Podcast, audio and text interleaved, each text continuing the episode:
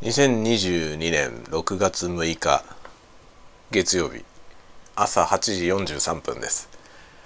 おはようございます。鈴雨レインです。月曜日がやってまいりました。まあ朝からね子供たちとバタバタバタバタやりました。なんとか学校に送り出しましたがまあまあひどいよ部屋が。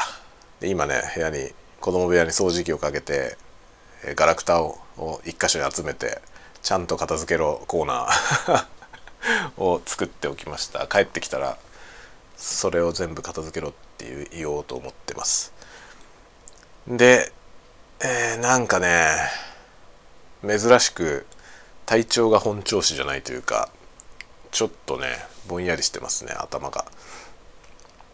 いつもぼんやりしてるだろうって話はあるんだけどそうじゃなくて何ていうのあのすっきりしてない状態。自分でね。っていう感じでちょっと様子見ながら仕事しようと思います。そんなところですかね。